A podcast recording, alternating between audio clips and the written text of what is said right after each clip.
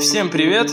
Сегодня у нас пятый выпуск, и после большого позитивного фидбэка от слушателей по поводу прошлого выпуска, где мы говорили плотно о тестировании, сегодня мы говорим плотно об реактивном программировании, об RX Java, RX, как хотите называйте. И разговор у нас насыщенный, сегодня много новых гостей много соведущих. И, значит, кто сегодня у нас здесь? Сегодня с вами я, Денис Неглюдов, сторожил Дима, Митя, как угодно, Полищук. А, с нами, значит, Алексей Агапитов из Яндекс. А, с нами Макс Ровкин из Елиджон. С нами Евгений Мацюк из Сбербанк и Даня должен подключиться из Елиджон, но что-то никак. Всем привет. Всем привет. Привет. Привет, привет. Привет. Да, Дани привет. нашего сторожила, да. Нет, он ждем. Да, но пока мы его ждем, можно пройтись по новостям. Значит, первое. Первое, у нас появился новый Google Developer Expert в России. Он эксперт по Physical Web – вернее, по Internet of Things, и его вышла новая статья о Physical Web. Он интересно рассказывает о том, какое будущее за биконами и как он уже начинает их использовать. И мы еще с ним об этом плотно поговорили на созвоне московского GDG сообщества, поэтому ссылочка будет прикреплена. Послушайте, кому интересно поговорить об ардуинках и биконах. Ну и в продолжении темы, наверное, стоит отметить то, что вышла Raspberry Pi 3, там еще быстрее в два раза, на 50% быстрее процессор, и, по-моему, появилась... А, наконец-то там встроен Wi-Fi и Bluetooth, не надо строить сторонние модули, припаивать, покупать, вставлять в USB все уже в коробочке, и самое главное, цена в 35 долларов сохранена. Это прекрасная новость. Mobile World Congress в Барселоне, там Samsung представил новый S7 уже, и Xiaomi представили новую свою трубку за 300 долларов, флагман там со всеми крутыми железками, которые можно было навернуть. И LG сделал э, вытаскиваемый аккумулятор снизу, с нижней частью телефона, который можно подсунуть туда другой модуль, например, модуль с крутым аудиопроцессором, или с расширенным аккумулятором, или с расширенной кнопками управления камеры. В общем, трансформер такой маленький сделали, чтобы отличиться. Вот и, и все. Данечка, ты просто написал э, MVC, а MWC надо. А, да, вот я, короче, понял. Запутал. Да, это правда, да, MWC. Не, ну на самом деле, думаю... вот этот телефон, который LG-шный с вытаскиваемым модулем, он вообще на самом деле крутой. То есть это один из флагманов, у которых вытаскивается батарея, во-первых. Во-вторых, ну, ну можно дай бог, чтобы побольше. его поддержали, потому что когда крутой начинание кто-то делает, потом не найти гаджетов, ну, не найти каких-то дополнительных аксессуаров к нему не сыскать. Если это единичный экземпляр, то как бы не зайдет. А если это будет такой интересный тренд и позитивный опыт, то было бы круто. На самом деле согласен, что там для меня вот этот даже кейс с аудиопроцессором очень актуальный. Я бы с удовольствием туда усилок нормальный поставил для наушников. Вообще, я хочу заметить, что всегда, когда можно засунуть побольше, это всегда очень круто. Безусловно, да. Вот. А, значит, вот Droid Test Lab. Кто-нибудь все-таки попробовал эту штуку? Ну, она звучит заманчиво, но с другой стороны, если мы записываем какие-то действия и хотим повторять наши какие-то пользовательские сценарии, еще есть стандартный механизм, который давно уже есть в ADB, это запись событий, которые происходят в эмуляторе. А это уже как-то более узко, только чисто для юнит-тестов. Поэтому да, в общем, на вкус да, и цвет, и... по-моему. Droid Test Lab решает такую задачу, как записать ивенты и написать за нас код кликов в экспресса, в эспрессо и упрощает якобы разработку. Накликал последовательность, и она записала. Но мне кажется, что, как и все генераторы, гораздо проще руками это сделать, ну и надежнее. Ну что ж, вы перерисовали все приложения на вектора, у вас уже compatibility последние 22, нет, 23.2 поддерживается, ну в смысле вы ее обновили и сделали векторную графику. Ну это с дизайнерами сначала надо договориться, чтобы они нам ну, тоже с этим подсобили. Ну, вообще, это очень крутая новость. Я прям очень порадовался, что наконец-то они сделали саппорт полноценной векторной графики, и теперь не надо объяснять дизайнеру, почему он iOS может отдавать PDF векторный, а нам он не может этого делать. А, кстати, ну, мы вот сейчас пытаемся в проекте в новом э, попробовать эту новую фишку. Ну, Еще не попробовали, но планируем. Вот мы тоже Круто. векторы, может, э, думаем попробовать, но, например, у себя мы еще не пробовали, но брали модуль у другого проекта. С, там как раз вектора были, и что-то там какие-то проблемы с ними возникали.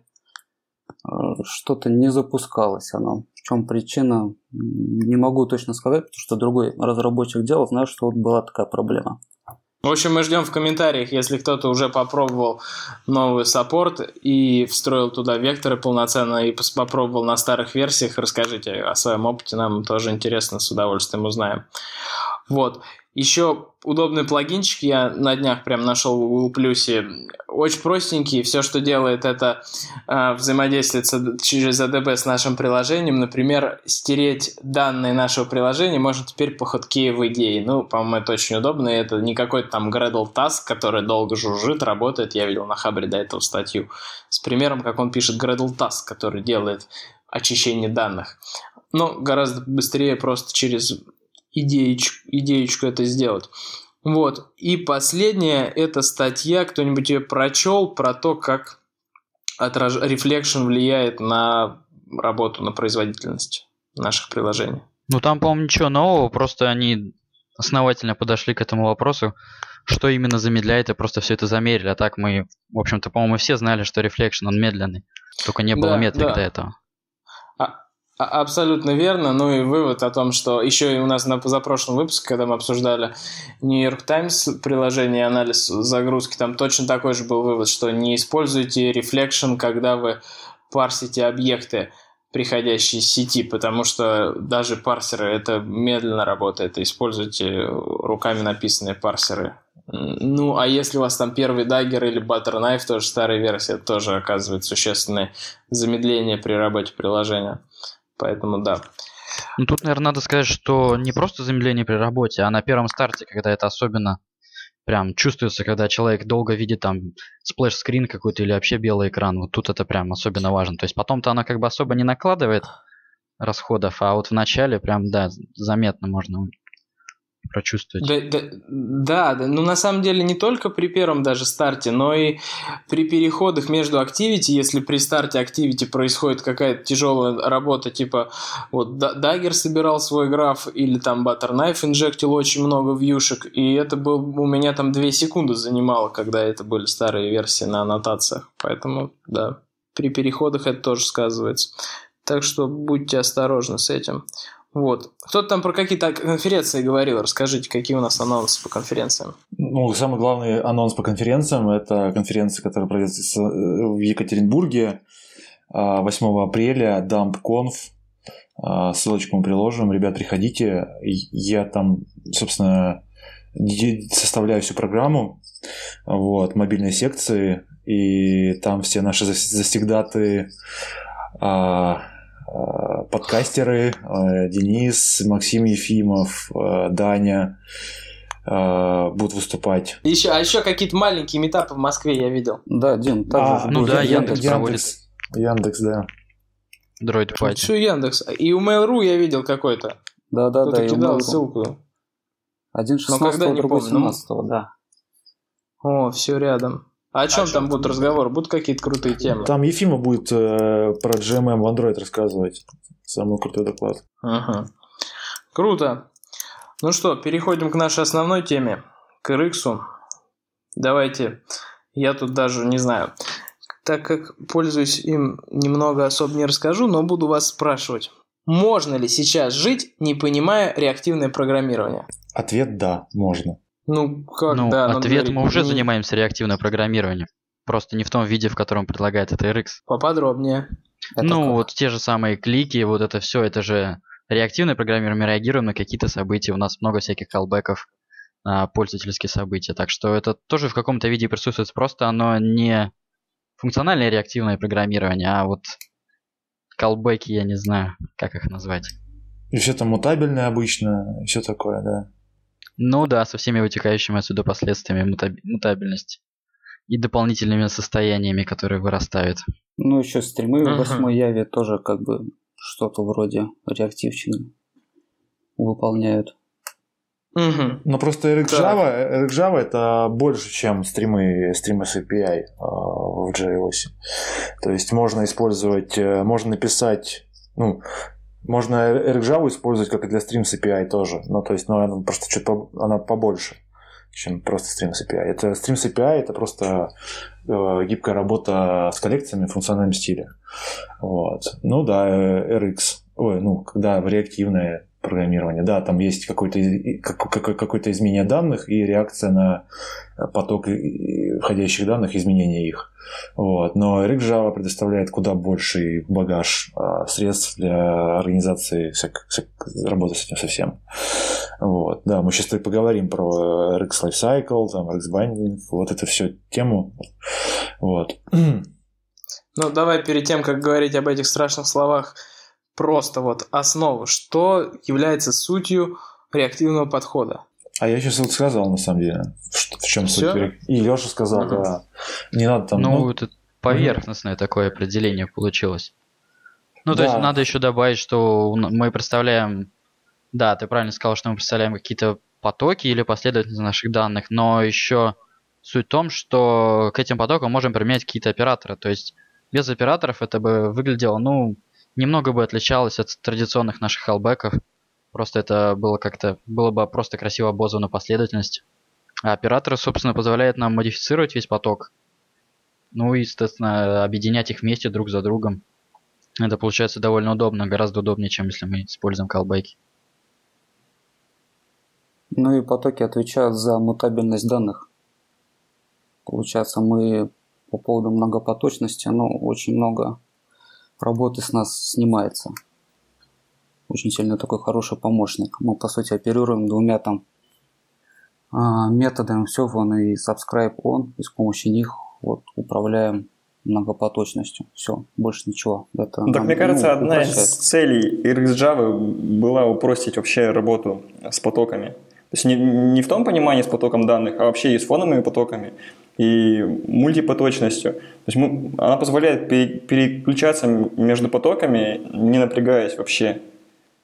Причем не нужно там заморачиваться особо о том, э, где данные м, в каком потоке поменялись, в каком потоке мы их обработали, получили и так далее. Я, кстати, смею заметить, что там нет терминологии твоего вот понятия такого тред, там есть шедулеры. Вот, это очень важное понятие, что как бы RxJava оперирует немножко другими э, терминами, а шедулер может выполняться уже, ну, там, как, как это стратегия шедулинга тасков. Ну да, и как бы ей вообще без разницы, как бы, если это несколько потоков, или это, не знаю, какие-нибудь акторы, либо это еще, не знаю, что там у нас, может, какие-нибудь гринлеты, пускай. То есть ей абсолютно без разницы, откуда происходит изменение, то ли это события, то ли это разные потоки, она умеет объединять их одинаково эффективно, и, собственно, абстракция, которая подходит под, по-моему, все случаи вот таких вот каких-либо асинхронных событий, которые у нас происходят в приложении или Круто. Ответили прям достойно. Так, ну хорошо. Давайте теперь перейдем к вопросу про RxJava. А, хм, нет, давайте вот действительно сначала, чтобы сразу была речь понятна, о чем идет, как применить на практике. Когда тебе говорят о чем-то абстрактном, тяжело понять. А когда говорят, что я вот использую реактивный подход в первую очередь для того-то, а также для того-то. И вот уже жизненный пример становится тогда понятно. Ну вот мы, например, используем реактивный подход, собственно, для того, чтобы загружать данные и связывать данные с нашим UI. То есть у нас э, очень много каких-то событий, которые происходят на UI, и очень много э, надо связать загрузки данных, собственно, с этими событиями. Вот, и мы с помощью реактивщины собираем наши события в какие-то, не знаю, объекты. То есть у нас происходит несколько событий одновременно, грубо говоря, мы их собираем в какой-то объект, и уже с этим объектом, допустим, идем в наш э, веб API и уже там спрашиваем наши данные, их потом эти данные отрисовываем. То есть объединяем разное количество асинхронных процессов, которые происходят в приложении, будь то UI, будь то э, результат сетевого запроса. Ну да, еще добавлю, вот очень хорошо в качестве обсеблов, ну, таких вот единиц RX Java, а представлять вот всякие там бизнес-кейсы, типа логин, да, то есть, к примеру, чтобы там залогиниться, мы должны сначала послать запрос, принять ответ, да, если там в зависимости от ответа осуществить там другой запрос, еще что-то, еще что-то, и вот э, это все удобно вот объединять в единую такую цепочку, да, и по сути наружу, ну, к примеру, в UI или в презентер отдавать вот этот готовый обсебл. И, собственно, во-первых, и кода меньше получается, и все намного более безопасней, ну и красивее. А я, кстати, знаете, что хотел сказать? Интересную. С другого с конца зайду, да? А вот что вообще послужило а, популяризации RxJava, вот RxJava Boost, почему произошел такая популярность ее. И я вот думал, а поход, походу, на самом деле, основной как бы источник э, популяризации RxJava это Retrofit, когда в Retrofit скверовцы строили э, RX Support, э, когда Retrofit начал давать observable RxJava, вот. И всем стало интересно, а что это такое, что за фигня. Вот. Потом примерчики, посмотрели на примерчики, о, круто, как вот можно делать. И как бы отсюда это пошло. Просто э, как бы вот к вопросу, возвращаясь к вопросу про то, как вы используете, да, э, то есть на самом деле 99% кто использует Java, они ее используют для Retrofit а, и потом уже связывают э, Retrofit вызовы с э, каким-то там дополнительным, как бы flatmap hell делают какую-то да, обработку данных, сохраняют куда-то, а потом уже в UI. И, собственно, потом, ну, и как бы Retrofit для большинства э, приложений мобильных послужил, ну, то есть почти все приложения мобильные используют сеть, собственно, и вот таким образом все популяризировалось. То есть я про то, что 99% используют RxJava э, для сети, для Retrofit а, а потом уже все остальное. Вот. Но вот где вот это вот все остальное, это, собственно, вот эти вот кейсы, которые самые интересные э, по работе с данными, вот особенно тот, тот же самый блог Дэна гигантский, да, с кучей интересных статей по поводу concat а, retryWhen и так далее. Но мы сейчас дальше обсудим это все. А, вот. Э, да, поехали дальше. Я. Так, ну и хорошо, допустим, мы определили, что первое, с чего надо начать встраивание RX, ну, самое очевидное, это поток э, данных, который приходит из сети. И этот поток мы отображаем в UI. Вот с чего мне начать, чтобы встроить? Как бы, что прочитать, может быть, или как мне это понять, что добавить в Gradle? Retrofit э, и э, RxJava, ну, RxAndroid. Э, есть куча примеров в том, в том же самом Retrofit е, сэмплы, там можешь посмотреть, делается.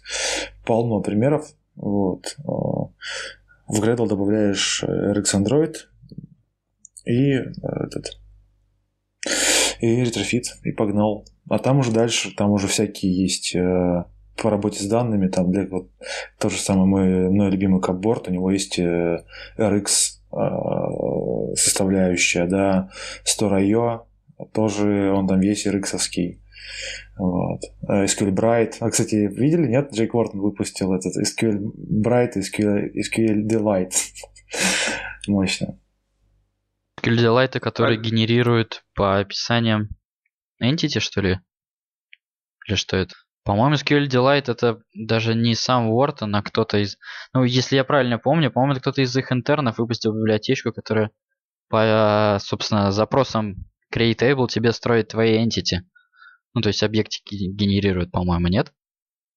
А, да-да-да, на Java Poet, да? Ну, да, наверное, да, скорее всего. Да, Леш, да, именно так. SQL Delight делает именно это. Так, кстати, а с базы данных тоже можно подвязать, да? Да, ну то есть вот э, самый простой вариант можно ну, самому написать на контент обзор контент провайдер там э, SQL Open Helper, его обернуть, э, чтобы он все эти таски, все эти инсерты, селекты отдавались в observable вот. Ну, собственно, за, за нас это уже все сделал. Джейк Уортон называется библиотека SQLBright, самый простой вариант. А помощнее, поинтереснее это вот, собственно, Store.io, а попроще тоже э, капборд, RX капборд называется. а, вот, по работе с данными. И тот же самый Real, нами горячо любимый в кавычках, а, тоже умеет работать с RX, но там у Realm другие приколы есть. Он э, не умеет шарить данные между тредами, там какие-то у него ограничения. Вот. Кстати, там на самом деле у Realm есть э, обходы этого дела. Они, у них есть, они сделали в одном из последних обновлений копирование, возможность копирования. То есть копируешь объект, он не, не привязан уже к базе данных, можно в любом потоке его с ним работать. Угу. Жалко, что чувак, я, собственно, на дамп его звал, э, ну, один из главных разработчиков Рилма не приедет, а, собственно, хотел осветить эту тему.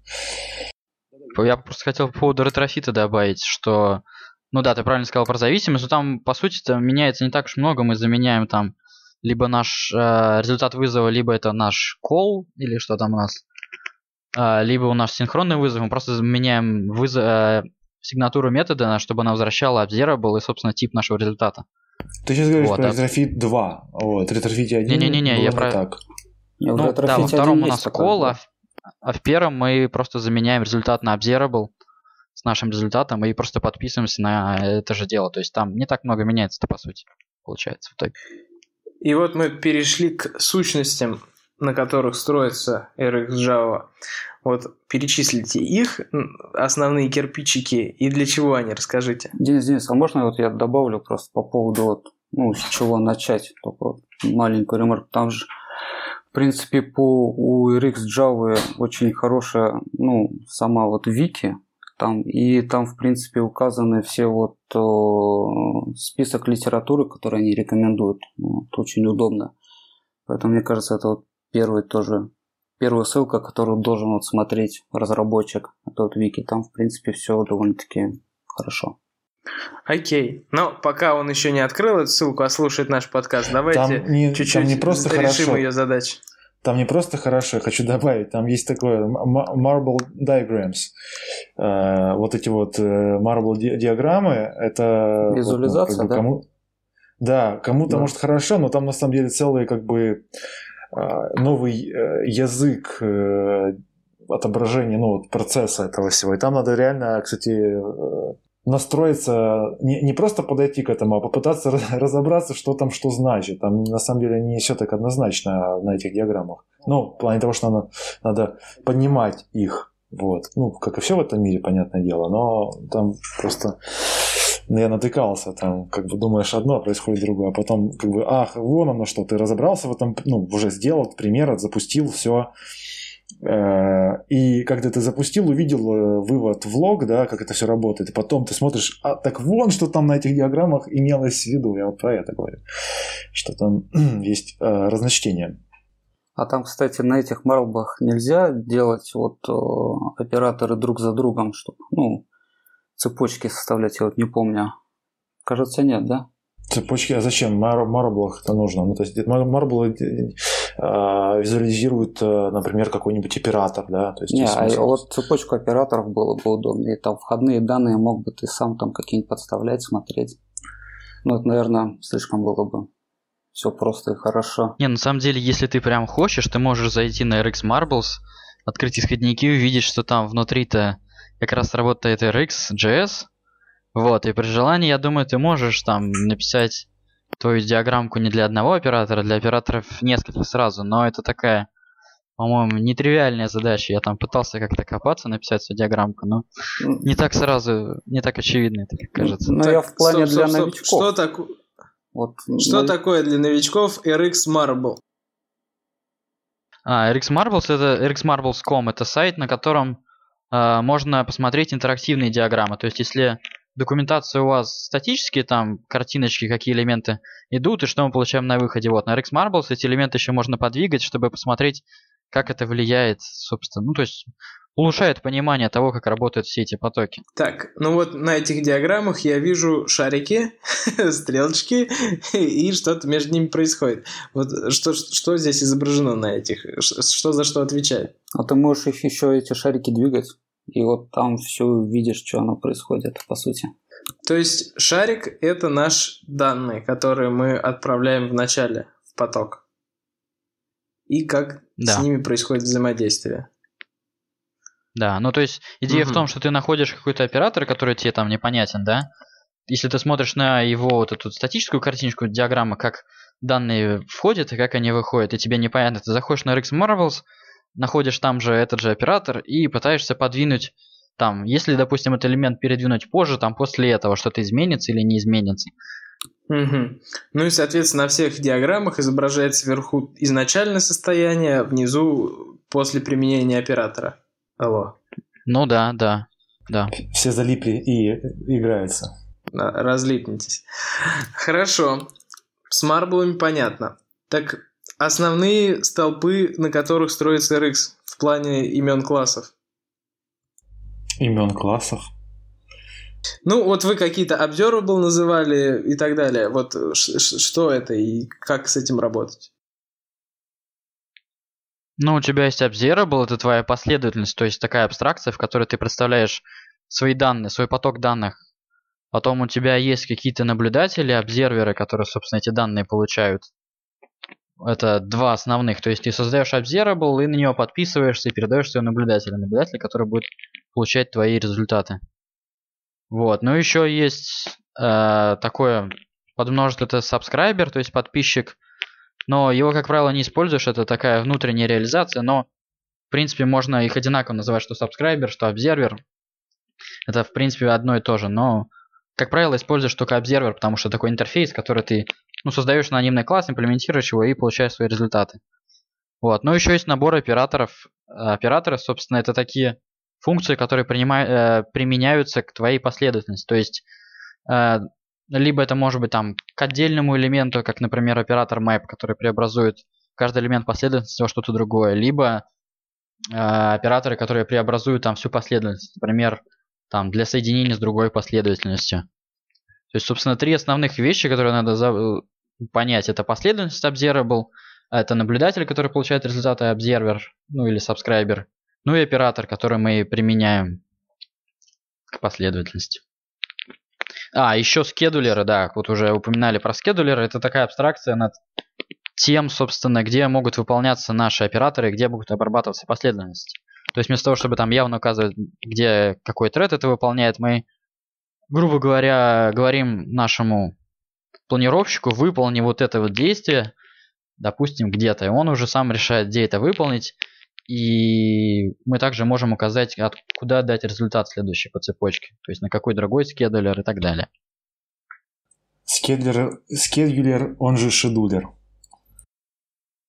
Да, да. Но это Мгм. кому какое произношение больше нравится. Кстати, я еще э, хотел бы добавить очень важный момент э, для тех немногочисленных э, людей, которые увлекаются с Хаскелем. Да, ну, на самом деле, в парадигме, функциональной парадигме, э, парадигмы, в парадигме функциональной парадигмы, а, есть такая, такая штука, как монады, да, вот, собственно, observable это и есть вот это вот монада.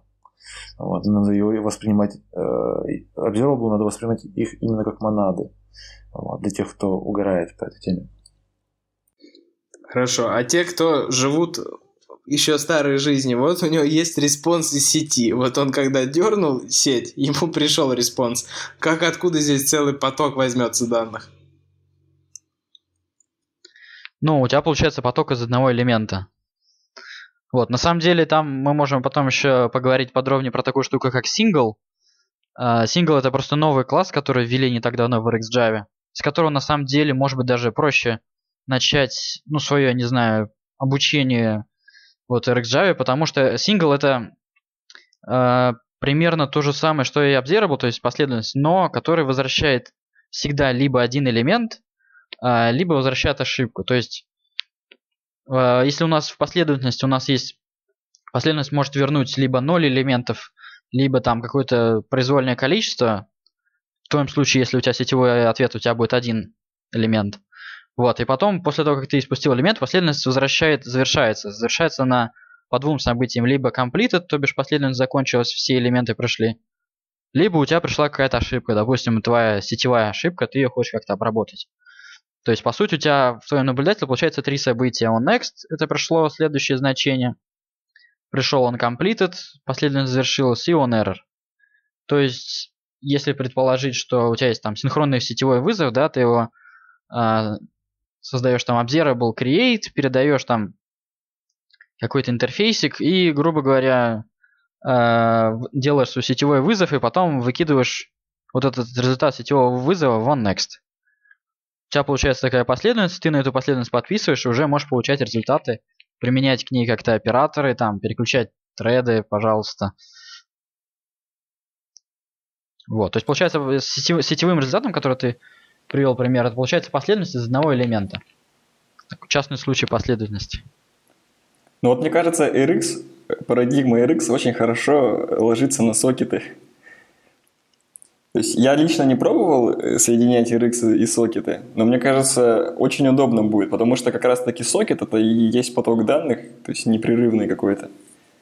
Вот. И с помощью RX, мне кажется, его очень хорошо обрабатывать.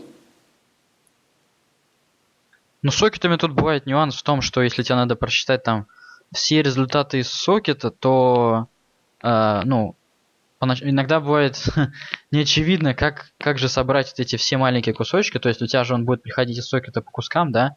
Тебе их надо собрать в какой-то единый массив.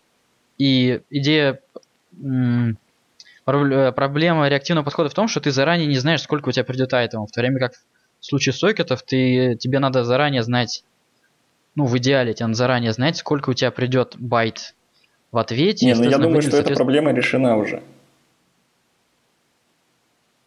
То есть я ну, уверен, что кто-то попробовал натянуть RX на сокеты. Ну да, я не спорю, есть RX Netty. Netty это, если мне не изменяет память, как раз таки. А, хотя это веб-сервер вроде. Но суть в том, что... Netty да. это библиотека по... Э, это враппер, такой тотальный враппер над Java и Neo, всякими примочками с, с Unsafe и с Unmisk. А, вот, которая, да, есть вот RxNet, собственно, которая уже эту NET оборачивает в RX. Вот, но NET, да, там колбеки, вот, а тут уже а, в RxNet там уже не колбеки, там все уже в этом. Так что, как бы уже все написали, да, Макс, все, да, все уже есть, на самом деле. Интересно только, насколько оно низкоуровневое, то есть по-моему, на уровне сокетов, может быть, реактивное программирование, мне кажется, вот лично ну, мне, мне кажется, не очень удобно. То есть там императивный подход будет более привычным. Вот. Не, Леш, не согласен. На верхнем уровне? А, вы Нет? говоришь, насколько низкоуровня? Ну, уровень Java NEO, по-моему, достаточно низкоуровень, насколько позволяет Java машина. А, вот. Так бы дальше что такое низкоуровневая работа с сокетами для меня лично? Ну, то есть это вызов уже функции accept, bind, там, connect, send, да, то есть вот этот набор. Ну, как бы уже или, или из ядра прям вызывать. Да, вот это низкоуровневое. Вот. Но, ну, да, опять все... же, Заметь, это все как бы там, как бы, оно и так на самом деле работает все, как бы, есть задуматься в реактивной парадигме, там, колбеки, поток данных, вся фигня. Вот, просто не так красиво, как с RX. Ну да, да, да, пожалуй, да. Тогда у меня такой вопрос, раз вы в сокеты ушли чуть-чуть. А, правильно ли ну, в общем, мысль такая. Если мы делаем вот этот поток, верно ли, что там должны быть одного типа данные, и желательно, чтобы они там одного типа данные по этому потоку шли? Или же там могут быть данные разных типов? Вот если сокет, там же много разных типов данных будет приходить. Ну, тебе лапшу тогда придется делать. Э, твой switch case. А с одним типом данных нет. Ну, вообще, как бы Observable у тебя строго типизированный же. То есть ты явно указываешь, какой тип тебе передается. Ну, ну ты выставляешь тип объект и все. Ну да, ты можешь указать там какой-нибудь объект, но тогда да, это будет то, что ты рассказал, switch, switch case. А, Макс скинул работу с сокетами на скале с, с, в RX, да? Гист какой-то. Прикрепить, что ли, надо будет. Хорошо. Вот. Еще я услышал от Димы слово flat map hell. Во-первых, что такое flat map? Во-вторых, зачем нам callback hell заменять на flat map hell, если это тоже hell? Красивше выглядит. Особенно на Kotlin, ребята, просто там оргазмически. Объяснил, да? Доступно. Ну, ну, у тебя получается гораздо короче, чем если ты используешь callback. И более сложные вещи пишутся гораздо проще. То есть ты меньше думаешь о каких-нибудь синхронизациях, а просто думаешь о том, как тебе организовать поток данных. И оно в итоге все равно получится гораздо меньше кода, чем если бы ты писал лапша с колбеками. Не, но там лапша все равно Я будет, поясню. если ретролямбда мы не применим. Без ретролямбды там город кода получается. А вот с ней вообще прям супер. Она получается, но писать логику, строить логику на RX а, очень гораздо проще. Допустим, у нас обработка ошибок, да, э, ложится проще. Допустим, э, если запрос падает, и нам нужно три раза повторить, то в классическом понимании, в классическом стиле сложнее написать, нежели с помощью RX. В RX это просто один оператор заюзал и радуешься, сидишь. Вот. А колбеками там ну, нужно будет немножко подумать, как это красиво, и чтобы потом это поддерживать все было корректно. Либо у нас э, э, есть отдельная ветка э, для в случае ошибки или в случае определенной ошибки нам нужно выполнить какие-то другие операции, выполнить другой запрос. В случае RX это также делается очень просто, в случае классического подхода немножко тяжело и некрасиво. Да, мы, кстати, про объекты, ну, RxJava не сказали про subscription и про subject. Тоже это такие считаются, как столпы, можно так сказать, RxJava. Вот, ну, я, наверное, чуть-чуть расскажу о subscription. Это получается у нас а, он позволяет нам, получается, следить да, за жизненным циклом этого запроса, если что, прерывать. Да, subject это, наверное, как аналог Эвенбаса. Вот поправьте меня, если я не прав. Ох, Женя, ты сейчас прям такой прям пас нам кинул, да, дал. Или можем это просто ребятами... отложить чуть-чуть обсуждение. Не-не-не-не-не. Но ну, это же столпы, мы просто...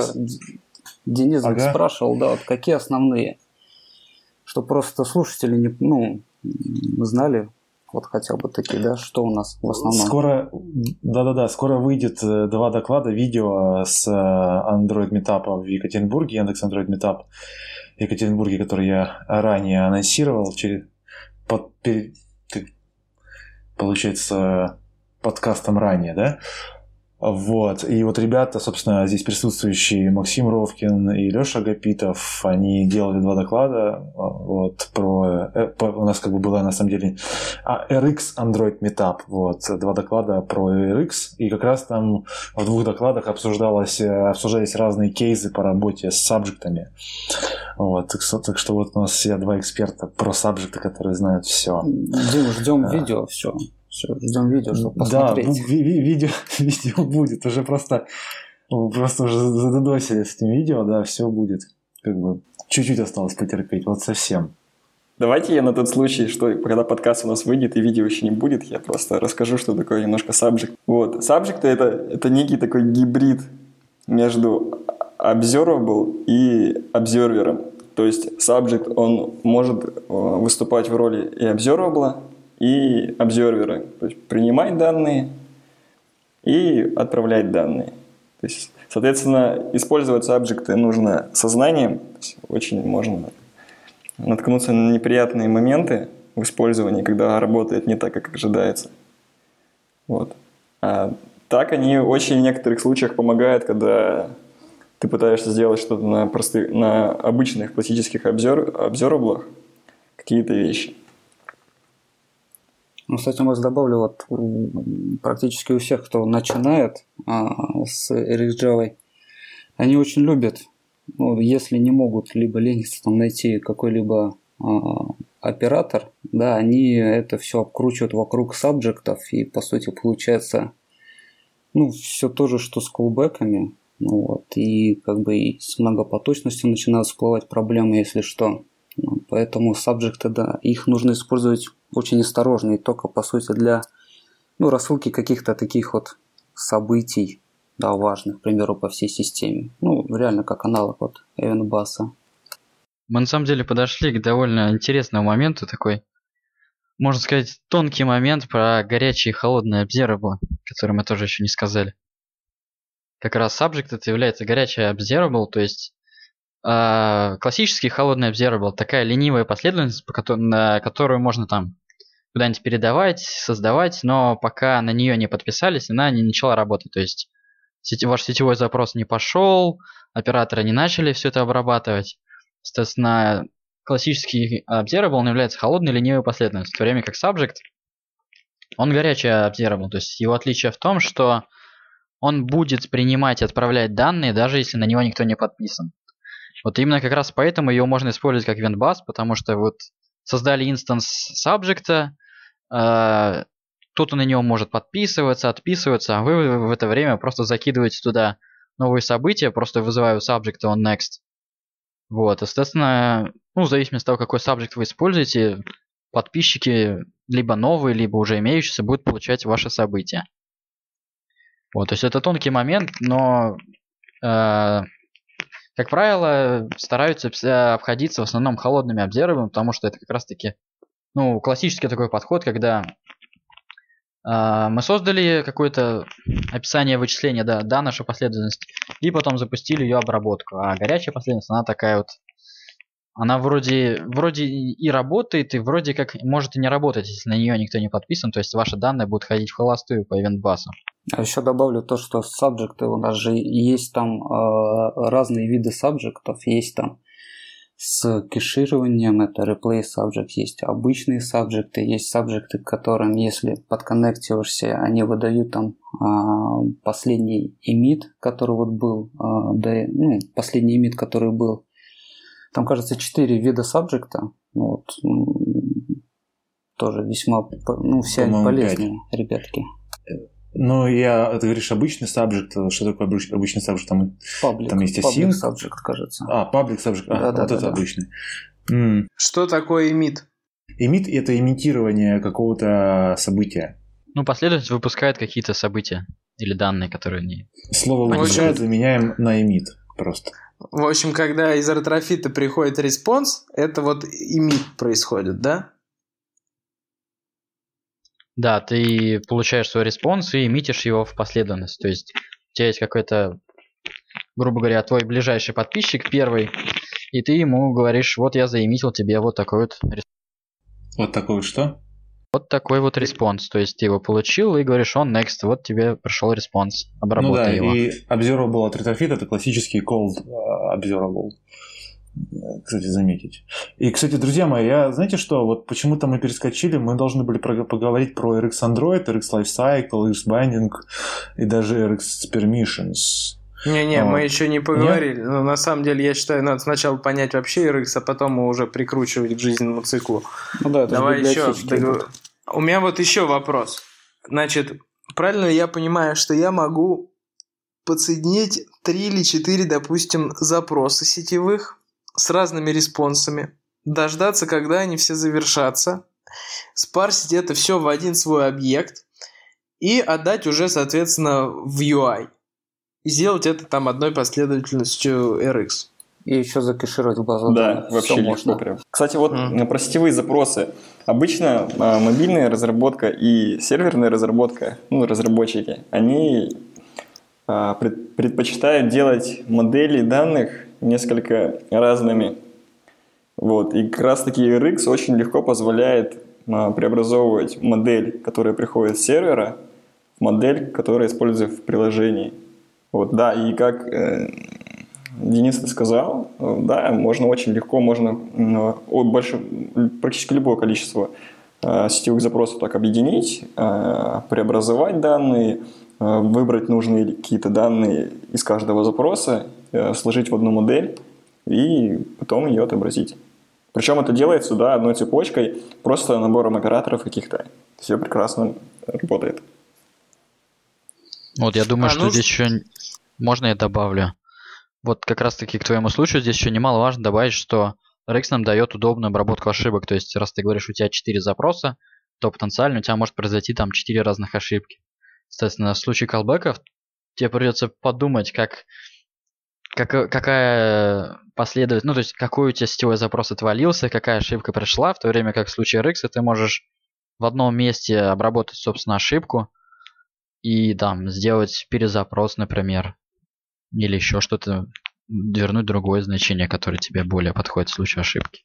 Да, вот обработка ошибок действительно очень сильная, там можно все что угодно с этим делать, буквально в пару строк. В отличие от тех же кулбеков, когда уже если 2-3 запроса подряд, уже тут сложно с обработкой довольно-таки. Ну там, кстати, есть, есть э, куча подводных подводных камней а, с этим обработкой ошибок. А, вот. И обычно первая проблема начинающих RX джаверов в том, что они для ретрофита не определяют on error. А, вот. Ну, типа, а что on error? Нам on error я ошибки обрабатывать не буду, зачем мне это on error? Ну, он next определил, там какую-то логику добавил, вот. А когда происходит on error, если ты не определил on error, то по контракту RX Java этот exception дальше прокидывается. Если у тебя нету вот в этой чейне, в этом on error своего, то этот э, exception летит уже э, в сам процесс, ну, как бы это runtime exception, соответственно, приложение падает. Вот, просто это нужно держать всегда в голове, вот эту вещь. Ну и там куча таких вот всяких подводных камней. Там вот есть э, в RX есть вот контракт, да, э, on next, on error, on complete. Ну там еще on start. Вот. И, соответственно, в документации там говорится, как, как каждый для чего нужен, вот, и нужно хорошо разобраться в этом. Вот. И, и, соответственно, самое интересное, что как бы вся ответственность лежит на человеке, ну, на разработчике, который делает эти обзоры делает этот observable, observable create. Собственно, как он вызовет вот эти колбеки, так оно все и будет. Но, соответственно, нужно понимать, когда это все вызывать. Вот. И дальше расскажет Леша Гапитов. Ну, на самом деле, тут а, поначалу можно даже не заморачиваться с собственным созданием Observable. То есть там есть много операторов, которые уже тебе предоставляют, то есть готовое создание Observable. То есть, например, если у тебя уже есть значение, у тебя есть оператор just. Если у тебя есть какой-нибудь future или callable, который возвращает результат, ты уже тоже можешь получить Observable из него. Вот. Ну и да, про контракт надо помнить, что если а, ты создаешь Observable, тебе надо проверять, отписался ли тот, кто слушает, собственно, твои результат, если он отписался, то не надо ему ничего выдавать. Вот. Естественно, там надо не забывать вызывать он completed, когда у тебя данные закончились, и а, оборачивать там, допустим, то сетевой запрос в и если произошла ошибка, то не просто выкидывать эту ошибку, а сообщать, собственно, об ошибке через onError. Вот, это три простейших правила, которые надо просто помнить, не забывать про них. А onComplete. Вот, допустим, в случае с Retrofit ом, он вызывается когда-то или мы никогда не достигаем его? Не, почему достигаем? Мы, мы же решили, что у нас э, последовательность получается из одного сетевого результата. Естественно, у тебя будет, э, тебе придет один результат, и onComplete этот вызов. Либо у тебя просто придет onError, если у тебя ничего не получилось получить из сети. А как мне еще раз потом, если я захочу по нажатию на кнопку еще раз сделать вызов? Как мне попросить Retrofit сделать заново запрос? Ну, а, у тебя есть два варианта. Либо, то есть по нажатию кнопки ты делаешь сетевой запрос через Retrofit и рисуешь результат. Это один вариант.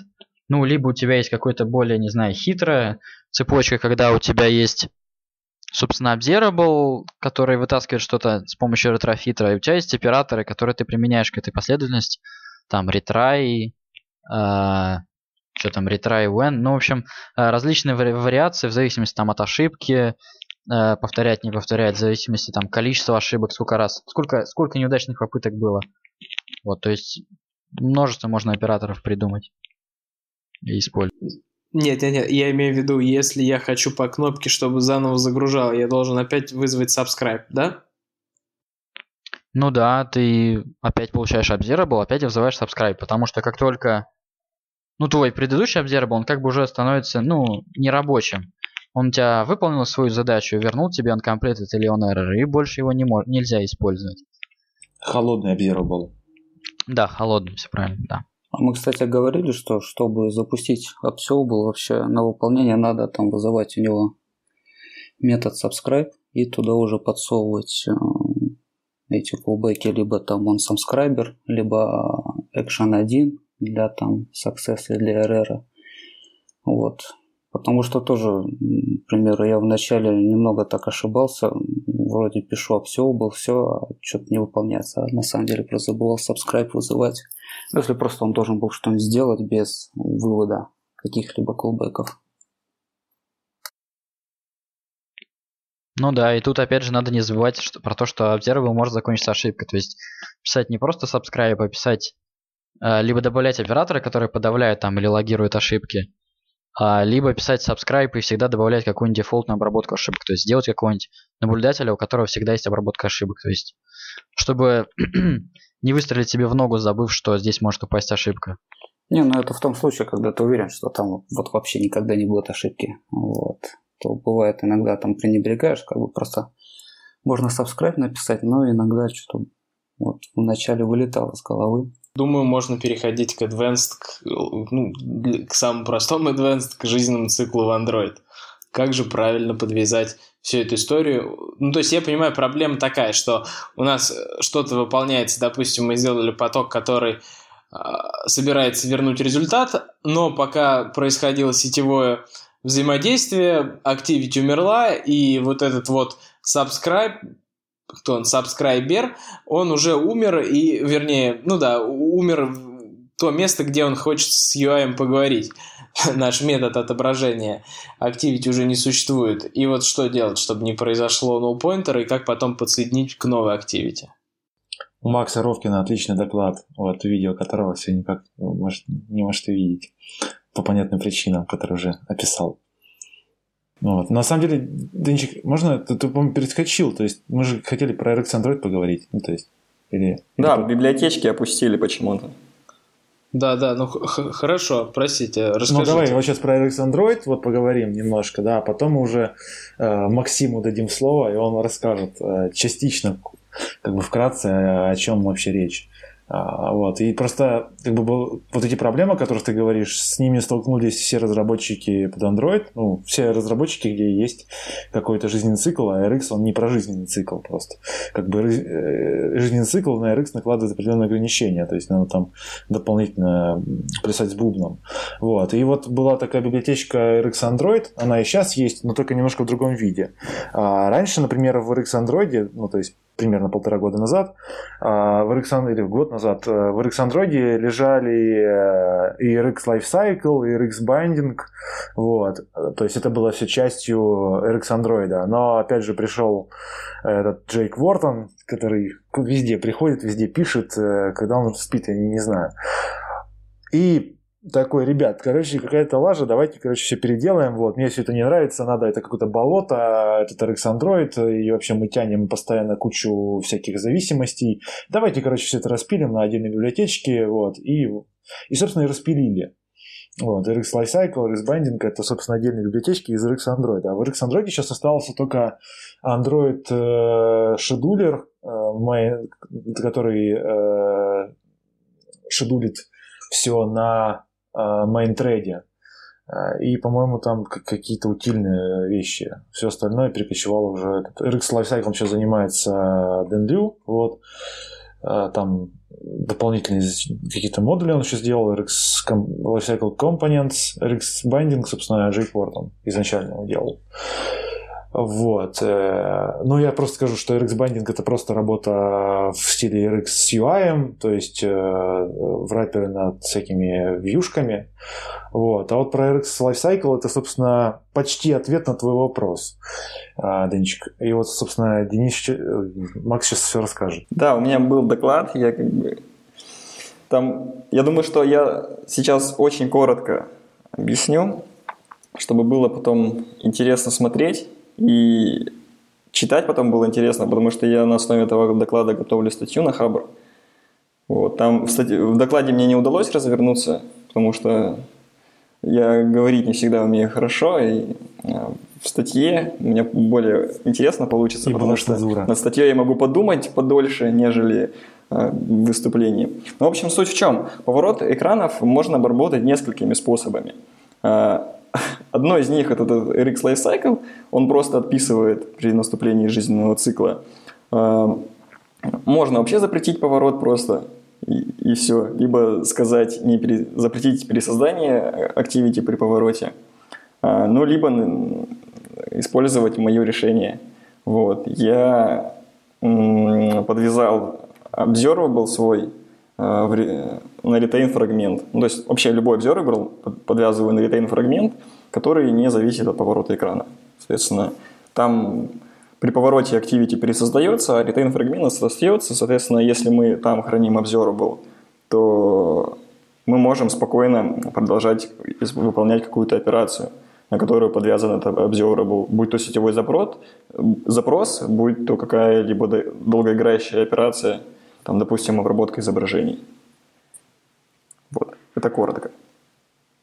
Макс, а ты про э, RX Lifecycle ты рассказал? Или ты это... Да, я упомянул, что RX Lifecycle, он подвязывает Observable на жизненный цикл. То есть, допустим, э, у нас есть сетевой запрос, и нам не нужно обрабатывать поворот экрана, то есть не нужно, точнее, продолжать выполнять этот сетевой запрос, когда меняется ориентация экрана.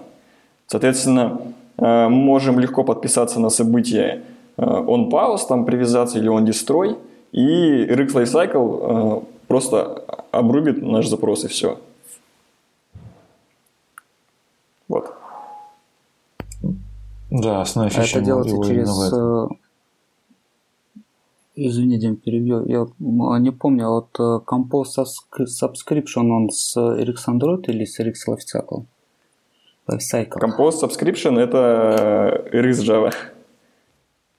А, вообще RX Java. Понятно. А что он делает? А он объединяет, ну, композит subscription, он объединяет несколько подписчиков в себя. Ну, то есть там есть метод add, в который ты под, отправляешь subscription. И она позволяет а, отписать э, все добавленные подписки в нее. Ну, то есть там делаешь clear там, или а, unsubscribe, и все, что туда было добавлено, просто отписывается. Угу. Макс, а вот в чем Давай, пример? ну, в общем, вот... недостаток... Извини, Денис, просто вопросик задам маленький. А вот, э, Макс, а, например, вот чем вот э, Rix Life Cycle, да, вот лучше того же Compose Subscription, мы же можем там, по идее, вручную все это дело контролировать. И в один прекрасный момент, когда нам нужно отписаться, просто клир вызываем, да и все. Я просто вот с Rix Life Cycle ну, да, не работаю, ну... не работал, поэтому мне ну, просто самому интересно. Я вот использую Compose ну, Subscription, мне вполне как бы хватало. Ну, смотри, когда ты используешь э, Compose Subscription, тебе приходится все писать ручками. RX Lifecycle несет в себе уже все это из коробки. Но там основано не на э, Compose Subscriptions, а там основано на операторах RX, на операторов из RX. Вот. И там и на тех же сабжектах. Вот. И там можно просто унаследоваться, допустим, от Activity, да, или там есть такая сущность, как RX Activity или RX фрагмент, и обернуть наш uh, observable через оператор compose и сказать uh, прекратись, когда наступит uh, событие on pause или событие on там stop, on destroy. Вот. Тебе просто прописать одну строчку в а, и обернуть твой оператор. Сюда можно это через Compose Subscriptions. Я когда познакомился с RX Java вообще на Android, собственно, так мы и делали. Через, вот. Но потом, то есть, среда-то развивается, появляются какие-то инструменты, но мне кажется, здесь дело выбора. А, можно и так, и так. Ну, надо посмотреть, да, интересно. Привык уже с этим. Может, лайфсайкл действительно проще. Окей, спасибо. Ну, как бы недостаток-то лайфсайкла очевиден в том, что у нас запрос не вернется, если мы перевернем, в отличие там, от лодеров, которые вернут запрос даже после поворота. И как раз-таки, вот, как я понимаю, решение с retain фрагментом достаточно хорошее в этом вопросе. А если, кстати, вот, решение твое, Макс, э, как отработать ситуацию, когда response придет, когда никого нет – или такое очень маловероятно, пока Activity одна не создалась, а вторая еще не убилась? А, там происходит кэширование просто результата. Угу. То есть там, угу. там ну, эта ситуация обработана. У меня есть, я сразу, у меня есть библиотечка, RX Retain фрагмент называется. Я думаю, что в ссылке добавим на всякий случай. Вот. На GitHub исходники есть, там покрыто тестами это все дело. Можно посмотреть, как это используется. Вот. Но просто в докладе я рассказываю и в статье расскажу о том, как я к этому пришел просто. Можно я еще свои 5 копеек вставлю? Вот по поводу, собственно, мы немного опустили, собственно, исходную проблему, откуда, почему вообще все эти ресиклы, э, вот это вот все надо, то, что мы с вами уже упомянули. Проблема в том, что вот если, например, у нас есть лоудеры, то за нас лоудеры обрабатывают переворот и кэшируют результат. Если у нас есть RoboSpice, RoboSpice тоже за нас все это делает. Но в случае Observable а, проблема в том, что нам надо подписаться на тот же Observable, который мы запускали. То есть между переворотами экрана нам где-то надо его где-то сохранить.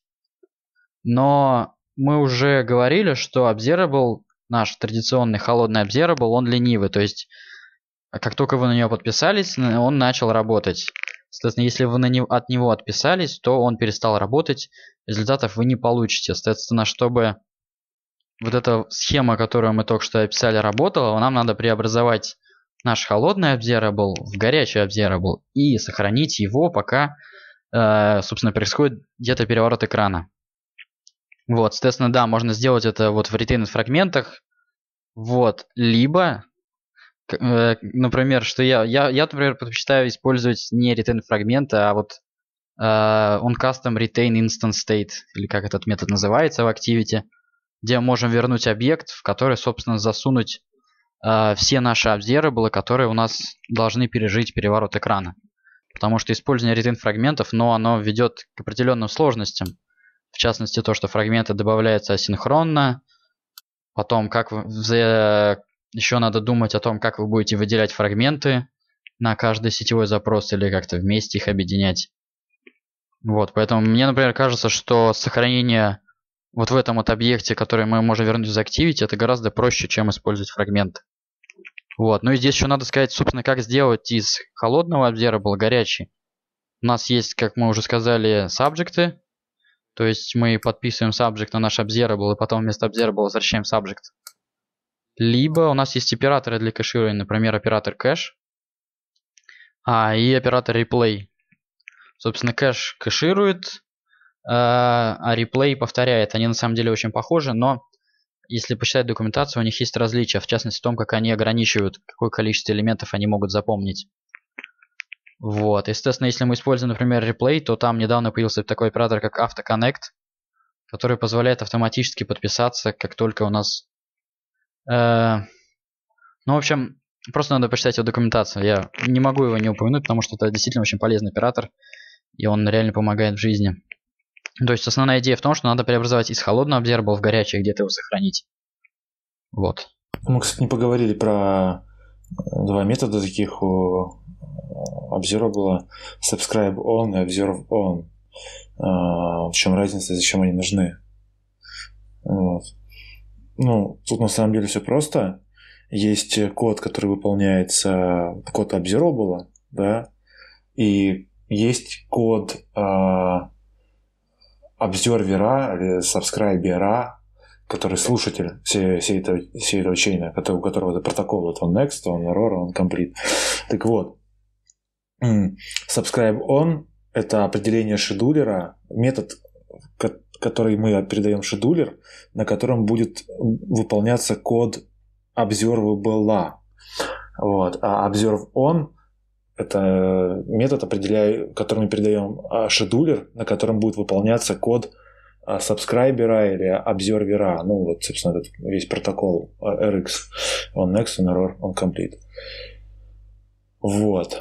Э, это, собственно, все. Ну, классическая тема. Обычно в Subscribe On мы засовываем э, шедулер с IO какой-нибудь или Computation а, или Trampoline, ну, или мы какой-то свой написали, да, с какой-то своей логикой, с каким-то своим там шедулер, э, с какими-то своими там трудами. Ну, как обычно у меня всегда есть а, последовательный шедулер, которого есть один тред, и которого все ну, выполнения происходят последовательно. Вот. Там нет никак, никак, никаких э, кучи тредов, да, вот.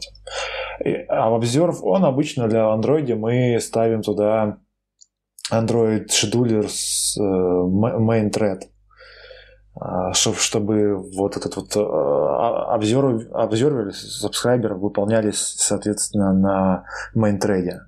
И, соответственно, мы нормально могли работать с вьюхами. Собственно, все. Дим, я, наверное, чуть-чуть вот добавлю вот, по поводу конечно, конечно. subscribe on и observe on. Вот, потому что тоже, примерно, ну, по своему опыту я вначале немножко не совсем понимал, вот, чем они отличаются, как бы, и как они выполняются.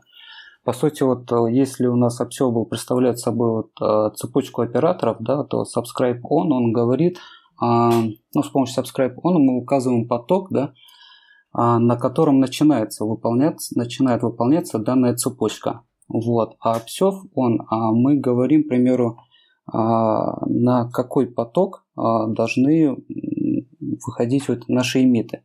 То есть, к примеру, мы можем задать так, что сначала там какой-нибудь у нас обсев был, да, задать subscribe on, да, чтобы ну, происходил сетевой запрос, subscribe on на бэкграунды поток, и потом нам необходимо вот в, каком, э, какое-либо действие ну, произвести в другом потоке, к примеру, computation.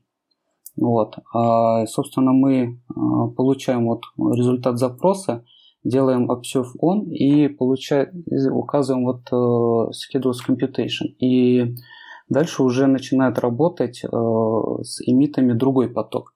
Вот. Потом, к примеру, через пару там uh, операторов мы можем поставить observe on там main thread на главный поток. И уже, собственно, эмиты начинают э, выходить на главный поток. Потом мы можем снова их вернуть в бэкграунды поток.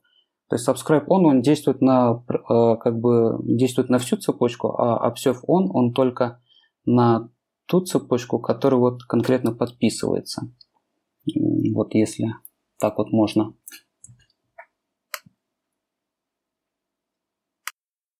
Но только subscribe он не совсем на всю цепочку, а вот ты сказал на ток, собственно, как раз где она создается, то бишь на самый начальный. Вот самый-самый-самый первый observable, который да, мы да, пишем вот на самый начальный, а дальше мы уже управляем с помощью observe угу. Вот, да, вот так вот будет правильно. То есть, по сути, нам э, самое лучшее оперировать, э, ну, в основном нам приходится оперировать от observe on.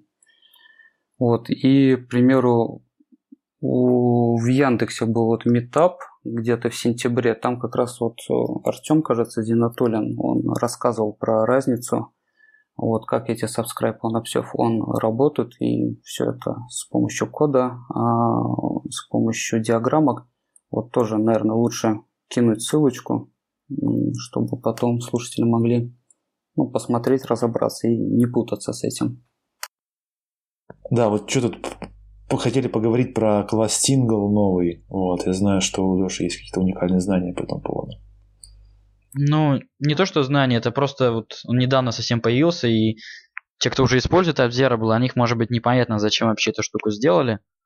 Но вообще идея в том, что Observable это какая-то последовательность, которая заверш... может завершиться, может выпустить там 0 элементов или там сколько-то произвольное количество и завершиться uncompleted или on error.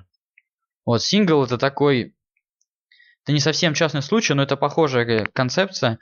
Э, какое-то ленивое вычисление, которое вернет либо один, строго один, либо вернет ошибку. То есть как раз таки начинающим, возможно, можно будет проще понять, собственно, как работает сингл, потому что сингл, ну, он очень похож на то, что мы уже используем в наши, да? Это он success, пришел какой-то результат, и он error.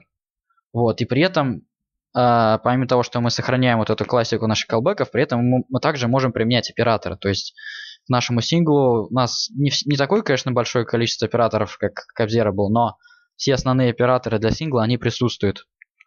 Вот, естественно, можно попробовать поэкспериментировать с ним сначала. Вот.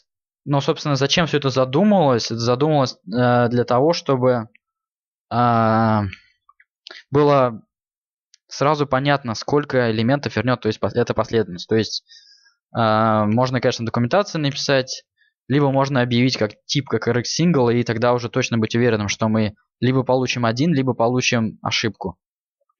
Не надо гадать, будет у нас 0 элементов или несколько элементов, соответственно. Это в каком смысле упрощает э, ну, дизайн наших API библиотек наших методов. То есть ты сразу говоришь, э, чего ожидать от этой последовательности. То есть мы сохраняем все те же самые качества, но при этом э, мы э, сужаем наши возможные варианты исхода, то есть чего ожидать от этой последовательности. Вот, но он появился только совсем недавно, это буквально там перешел в бету в 1.1.0. Вот, соответственно, я думаю, на него стоит обратить внимание и попробовать его использовать. То есть можно часть, я, например, точно знаю, что в моем проекте есть немало таких там, те же самые сетевые запросы, как правило, это либо один результат, либо ничего.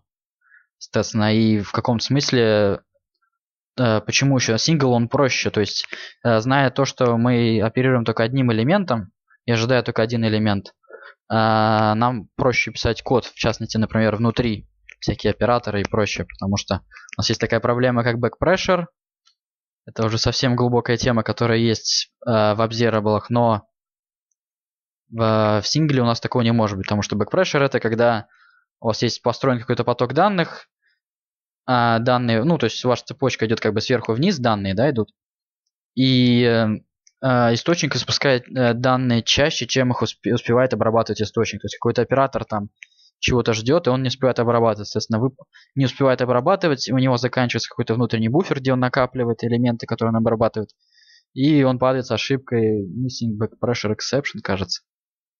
Вот, в случае сингла у нас такого не может, потому что у нас заведомо мы знаем, что у нас только один элемент всегда идет по цепочке, и это получается гораздо проще. И мне кажется, что если бы я начинал с этого, наверное, мне было бы проще понять, что такое сингл, уже потом от частного перейти к более общему случаю, такому как Observable.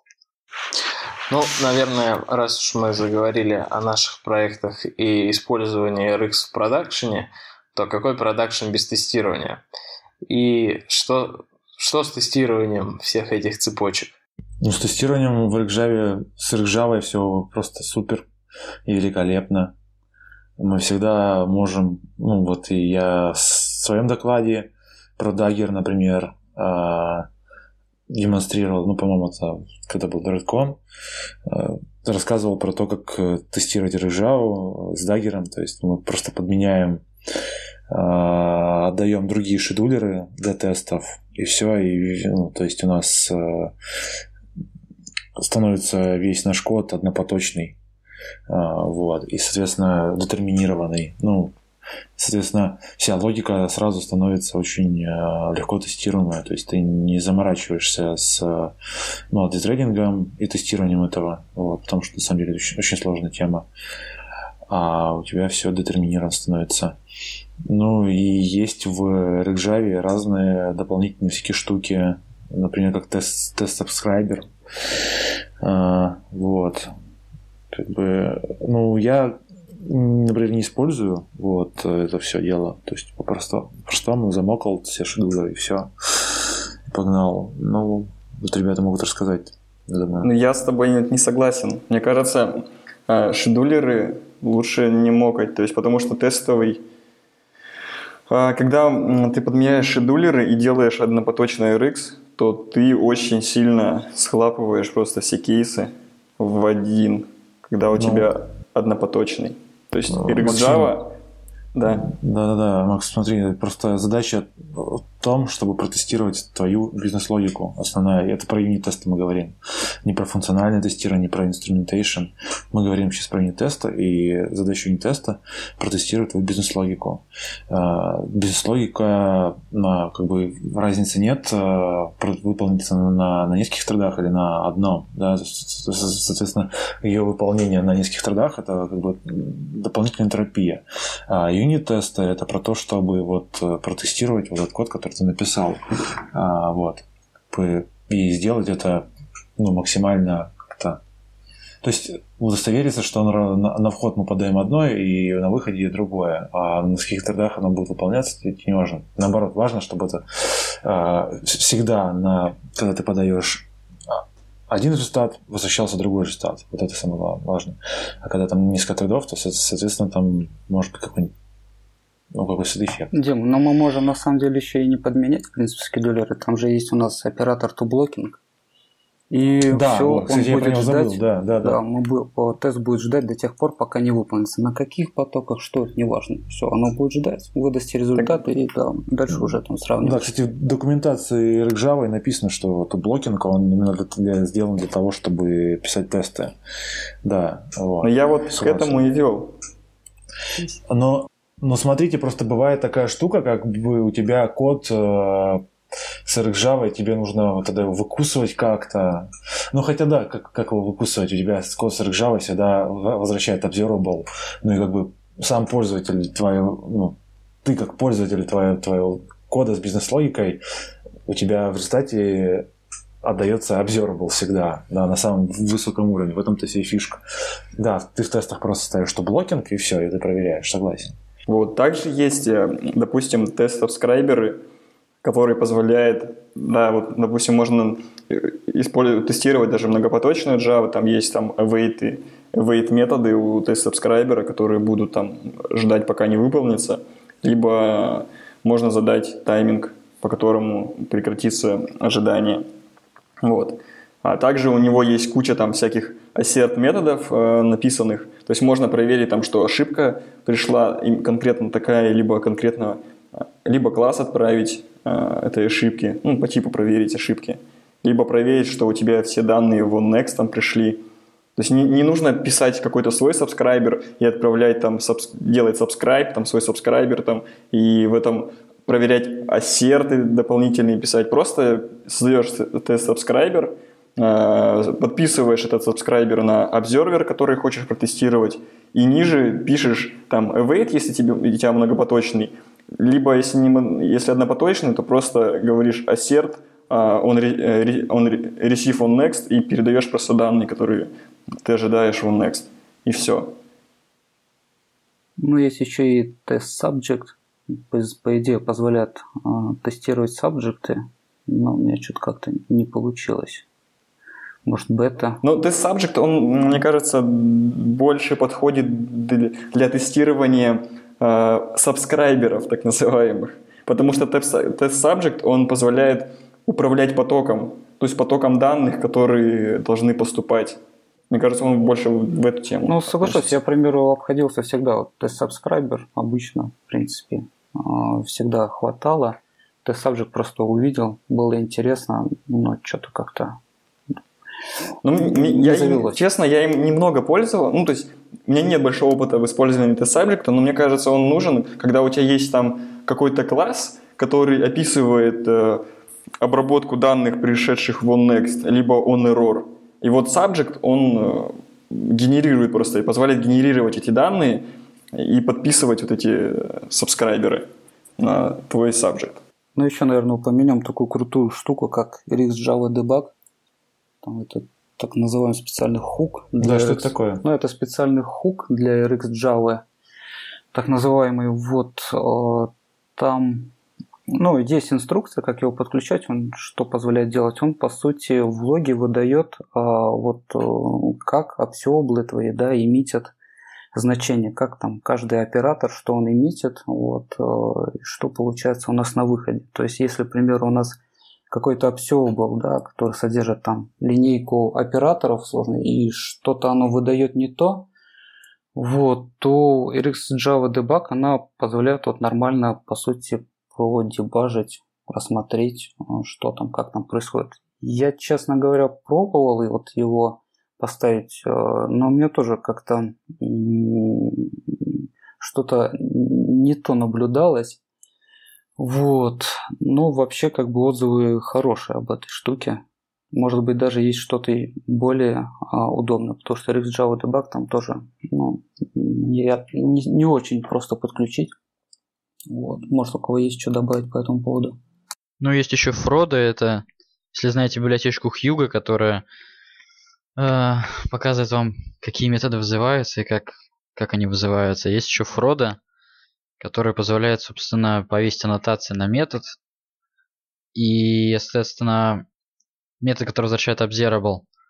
И посмотреть, собственно, да, примерно то же самое, что происходит с observable. Но он работает так, как, ну, как хак, я бы сказал. То есть он, по сути, на самом деле, берет observable, добавляет к нему всякие методы, там, do on next, do on unsubscribe, и просто логирует вот это все дело. Вот, поэтому, наверное, дебагу я бы больше доверился. Вот. Ну и, кстати, да, мы не сказали, что мы можем, ну, чтобы отлаживать все вот эти наши потоки, мы также можем использовать обычный дебаг, то есть просто ставим э, точки прерывания в наши лямбды, в наши функции, ну, которые, собственно, передаем в операторы, в подписчика. И также можем, ну, по ходу данных по потоку следить шаг за шагом, какие данные куда приходят. Если это не ошибаюсь, это с этим нет проблем. недавно ведь стало доступно. Раньше же студия вроде не позволяла нам отлаживать вот так вот а, вот эти лямбда выражения. Это буквально вот, кажется, с Android полтора вроде бы, если не ошибаюсь. Ну, насчет лямбд я не берусь утверждать, когда это стало возможно. Я просто не использую лямбды. Но вообще, да, наверное, возможно, возможно. А, кстати, мы говорили про вот ретро-лямбда, то, что вот и с Java это прям вообще то, то, что нужно, то, что доктор прописал. Да, мы только не рассказали про нее подробнее, что это вообще за зверь такой, как он работает. Да. Ну, могу рассказать чуть-чуть. Э, в... И почему лучше сразу использовать Kotlin, да? Ну, это Дим, ты, наверное, расскажешь, зачем Kotlin нужно тогда использовать. Вот, по поводу ретро-лямбды, это... Ну, начнем с того, что в Java 1.8 появились у нас э, лямбды, такое вот привнесение функционального программирования. Но так как Android, он на Java 1.7, то, собственно, лямбда мы не можем использовать. А, появилась такая вот библиотечка специальная, которая позволяет там внедрять эту виртуальную машину. А, что лямбда из себя представляет? Это, по сути, мы функции можем передавать функцию, если вот рассматривать с точки зрения а, функционального программирования, а по сути это просто довольно-таки такое серьезное сокращение кода, когда нам надо инициализировать какой-то вот внутренний класс а, с одним методом, а, то мы там прописываем, ну, к примеру, если set on click listener, да, то мы прописываем там new а, on click listener, внутри оверрайдим вот этот on click, а, собственно, весь этот overhead а, лямбда убирает. И из там пяти строчек все это превращается в одну строчку, а когда мы используем RxJava, все вот эти операторы, они и есть функциональные интерфейсы, то есть интерфейсы с одним методом. Да, вот лямбда работает только с функциональными интерфейсами, добавлю. И, собственно, когда у нас там обсеобл состоит там, из 5-6 там, и более операторов, ну даже из двух-трех, а, с вот, переопределением вот этих интерфейсов без лямбд это довольно-таки большой такой оверхед в коде – а с лямбда это все принимает настолько такой стройный, красивый, понятный вид, а, что вообще очень круто. Но единственное, вначале может быть немножко а, вводит в заблуждение вот эта стрелочка, два двоеточия, вот, но довольно-таки быстро э, привыкаешь. Ну и в крайнем случае, на самом деле, студия помогает, да, если ты пишешь переопределение функционального интерфейса, у тебя подключена вот, ретро-лямбда студия, тебе подскажет, типа, что здесь можно применить вот лямбда выражение. Нажимаешь Alt-Enter и все, оно тебе все приводит. Ну вот, а, а, в защиту Java 7, то есть я как бы сторонник, да, на самом деле, всяких лямбд и Kotlin, но если писать красиво на Java 7, то есть там, допустим, создание колбеков выносить в отдельные методы, то все равно цепочка, можно цепочку сделать более красивой есть она будет в стиле Java 8 выглядеть, просто вызывается метод, для, который возвращает там callback. То есть, когда я писал RX на Java 6, там, 7, я примерно так делал, так, чтобы улучшить читаемость. Ну, ты просто, да, получается, оверхед переносишь несколько в другое место, но этот код, он никуда не денется, получается, вот так вот с внешней, ну, с программы. А лямбда, она как бы вообще вот так вот с, с кода твоего убирает это вот все дело. Ну, были еще некоторые такие холивары насчет э, того, что в начале ретро лямбда могла где-то как-то что-то некорректно работать. Вот, потом то, что с ней, если не ошибаюсь, там и Gradle подольше работает. Наверное, есть такие моменты. И, к примеру, у меня, когда я переключаюсь между э, ветками, у меня почему-то всегда JVM что-то ругается и требует, чтобы я пересобрал весь проект. Вот, а это как бы немножечко время. Пускай там может быть минута, полторы, две, но все-таки время. А, то есть есть определенные такие недостатки. Но это все, мне кажется, мелочи. А, я хотел, да, ну а почему профит, как ты говоришь, но для меня ретролянда, я уже раз, много раз высказывал это мнение, везде абсолютно. Для меня ретролянда это такой хак. Просто хак такая, как костыль, да, вот, который там падает, хрюкает и так далее. А, ну да, нет, он как бы, когда его как бы эту катану наточишь, да, то она работает нормально. Ну, она добавляет э, некоторый верхет э, к компиляции. Ну, ну, то есть, как бы, это хак, э, и просто от бедности вот мы вынуждены пользоваться этой штукой. А, ну, есть правильный путь, да, вот есть язык программирования Kotlin, он же Kotlin, и он, соответственно, как бы эта проблема решается на уровне языка программирования уже, да ну, то есть это бедность, то есть это язык, в котором нет вот этой бедности, есть и изящество, есть э, очень красивые конструкции, ну, как бы, понятное дело, что сейчас на меня нападут хейтеры, типа, а зачем это надо, мы не, писали не, не. на Java 5, и все было Хей... ок. Хейтеры да. на тебя нападут чуть попозже, потому что о Котлине и о том, зачем и почему его надо использовать, мы будем говорить через один выпуск. Поэтому, Короче, как бы... пацаны, юзайте Kotlin вместо ретролямды. Вот. Сам я не, не везде так делаю, вот, э, но там, где делаю, я получаю от этого истинное удовольствие. А, вот. Давайте про Java поговорим дальше. Что, да уже, что у нас... уже надо закругляться, потому что у нас уже тайминг полтора часа. Ну, тема просто Java, она необъятная. Это да. Ну, расскажи, что там ты хотел сказать. Я пока вспомню, кто-то нам задавал какой-то вопрос, надо на него ответить. Ну, про шедулеры мы поговорили, да, про... Вот тут написали, написали ребята особенности с computation, ограниченное количество потоков. Кто что хотел про это рассказать? Это вот Артем Зинатулин в своем вот этом ну, Java доставляет, про это говорил много. А что хотел кто-то сказать об этом? Да-да, я ну, э, взял, прочитал оттуда то, что а, такой вот, если в телефоне у нас да, один или два ядра, то, собственно, Computation предоставляет одна, одно или два, один или два потока. А если у нас задача выпадает там штук 10 сразу, то, собственно, это все выливается в определенное ожидание. Да, программа работает чуть дольше. Вот. Ну, на самом деле, тут никто не мешает написать там свой скедулер. Проблем-то, господи. Да, и тут мы еще хотели поговорить про то, как иметь текущий прогресс. А, я не понимаю, в чем сложность тех технического этого действия. Как бы просто есть он next, да, там. Ну, Дим, расскажу, в чем Конечно. проблема с прогрессом.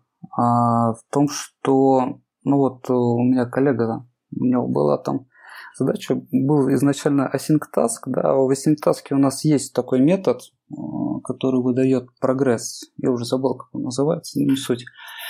Вот, и надо было то же самое ну, перенести в RX.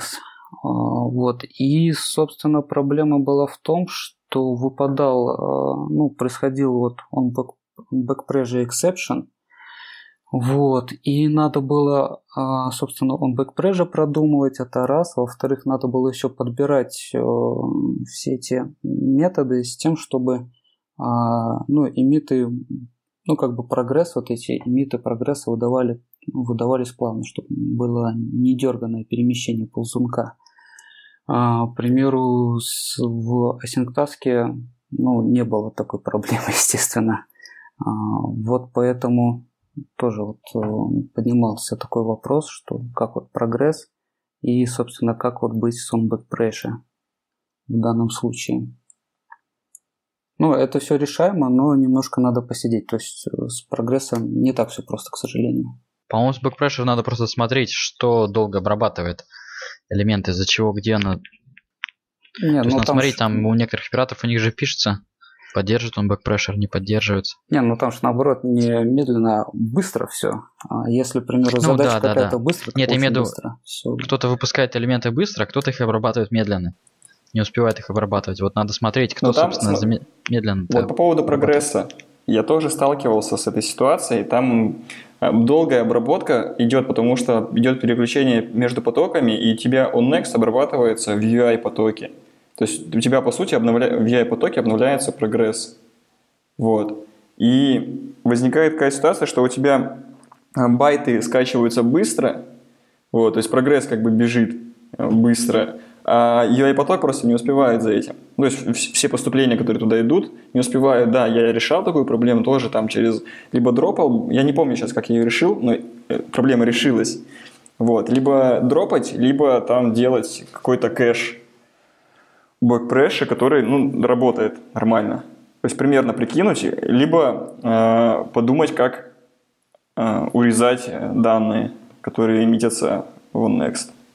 Макс, может, тогда еще расскажешь вот чуть-чуть буквально про что такое там бэкпрежи, что это вообще за проблема, для чего она характерна? Возникает, э, когда у тебя э, observable эмитит данные быстро, а дальше по цепочке у тебя просто, э, допустим, в OnNext у тебя они не успевают отрабатываться, у тебя накапливается много элементов, которые не обработаны. Тогда возникает ошибка. Вот. И, соответственно, э, такую проблему можно решить несколькими способами. А, либо вызвать оператор on-drop backpressure, который будет отсеивать элементы, которые не успевают отработываться, отрабатываться. Соответственно, не, не все элементы попадут в onNext. А, либо сделать э, ну, это два решения, которых я знаю. Либо сделать э, кэш у backpressure побольше, там, допустим, какой-то... Ну, если там э, у тебя э, прогресс, да, и там он в long ах измеряется, то как бы можно там сделать, допустим, несколько тысяч, и у тебя будет более-менее адекватно прогресс. Ну, то есть надо играться и смотреть с этим. Здесь тонкий, то, такой тонкий нюанс, который нужно, мне кажется, зависит от ситуации, что, что приходит. Ну, еще добавлю от тебя, что на самом деле методов для вот работы, ну, обработки вот этих ситуаций с прежи, их э, довольно-таки много, и там можно их и по таймингу выбирать, вот эмиты, да, к примеру, мы просто берем последний эмит каждые 3 секунды, либо первый эмит, э, либо там их по какому-то признаку. Ну, в общем, много на самом деле. Это тоже, к примеру, Вики раздел целый посвящен этому. Вот, но это уже для более продвинутых юзеров. Вот. Окей, давайте ответим на вопросы зала. Кто прочитал вопрос? Я, Я прочитал вопрос. Отвечай. Ну, для начала нужно использовать какой-нибудь Scudo Brightness, чтобы все это было, чтобы все, э, все операции с контент-провайдером были обернуты в Observable. Да, начнем с этого. И все Notify, они должны завернуты быть в протокол RX. Вот, это с этого начинаем. Про CursorLoader. CursorLoader мы не можем использовать. Ну, либо мы используем RxLoader ы, либо мы используем э, э, библиотечку Макса, а, вот.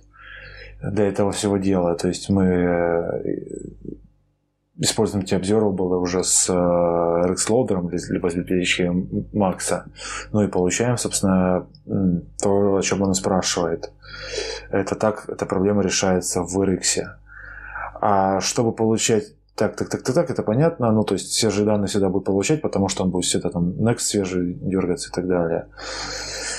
А что лучше использовать для работы с базой данных? Контент-провайдер или ORM? Контент-провайдер – это абстракция немножко не так, мы уже говорили про это, что э, документация андроида немножко, э, точнее, все говорили, что контент-провайдер это для, для, для работы с данными, но на самом деле это так, но это для того, чтобы другие приложения могли работать с данными твоего приложения. Вот для чего нужен контент-провайдер. Вот, все.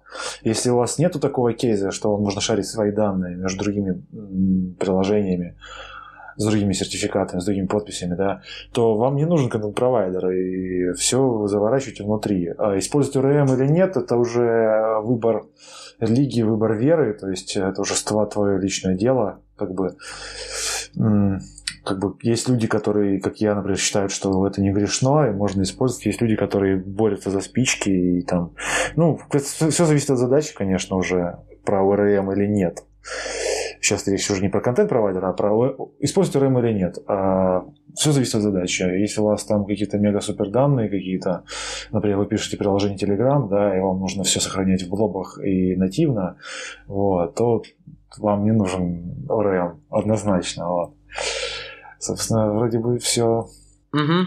А я вспомнил, Даня Сердюков нам кидал в чатик какой-то э, свою обертку над SQL реактивную. Кто-нибудь знает, о чем она? Ой, да нет, кстати, да, вообще пропустили самое главное, елки-моталки. Это вот мы поговорили про комбор, да, а про штуку от Дани крутую мы не поговорили. Я забыл, как называется, но скинем обязательно. Даня запилил очень крутую штуку. В чем идея? В том, что, во-первых, там кастомный SQLite последний с поддержкой JSON, а, индексации, работы с JSON документами, вот, над которым свой а, враппер со своими курсорами, который Даня наворотил, и над этим всем он еще сделал враппер RX, а, вот, то есть ты получаешь такой прям а, хакерский тулсет э, со всеми плюшками от Дани. Э, обязательно ссылочку приложим. Вот, он, собственно, об этом. То есть, э, по сути, там как бы свой маленький School Bright,